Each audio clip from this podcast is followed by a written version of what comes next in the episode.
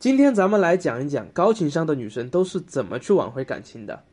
低情商的女生分手之后会给前任不断的发消息，进行死缠烂打，疯狂的满足自己的个人意愿和想法，从来不站在对方的角度去思考问题，换来的是前任的不理睬、冷漠，或者是根本就不搭理你，从而加速了这段感情的结束。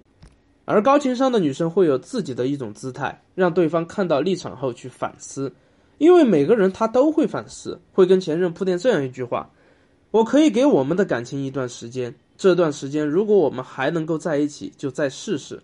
但是过了这段时间呢，即使我对你还有感情，我都不会再回头了。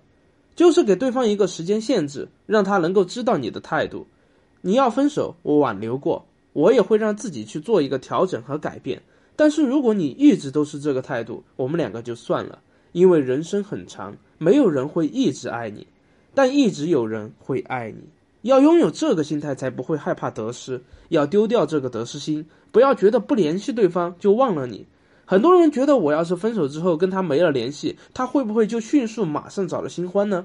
你要知道，分手不仅仅是你难过，不仅仅是你舍不得，对方也会。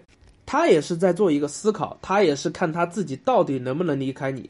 你跟一个人在一起这么久，相爱过，凭什么他一下子就忘了你呢？只是短暂的不想在一起了而已。很多时候，大多数分手都是疲惫型的。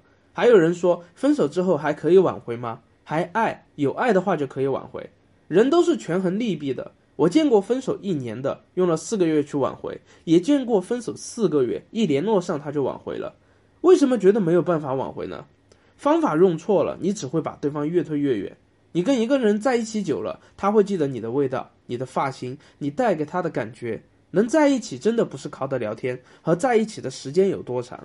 感情是分阶段的，过了某个阶段就不要强硬要求对方像刚开始一样对你，这样很不现实。